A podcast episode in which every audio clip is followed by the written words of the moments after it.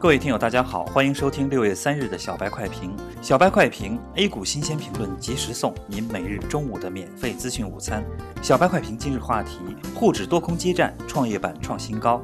今日沪深指数纷纷高开，奈何在银行、券商等权重股的打压下，沪指快速下滑，跌破四千九百点，回探至四千八百八十二点后开始回升。随后，多空双方围绕四千九百点进行了多次的争夺。消息面上，央行否认了向多家银行展开一点五万亿抵押补充贷款的操作。最后，空方占据优势，四千九百点防线全面崩溃。截至上午收盘，沪指报收四千八百六十点五八点，跌四十九点九五点，跌幅百分之一点零二。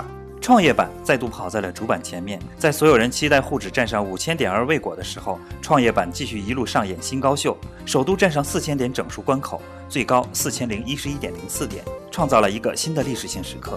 随后就一路跳水回踩三千九百点，上下波动超一百点，盘面振幅高达百分之二点六。可以看到，连续三个交易日，创业板呈现加速走高态势，累计涨幅接近百分之十四，同期沪指涨幅仅约百分之六。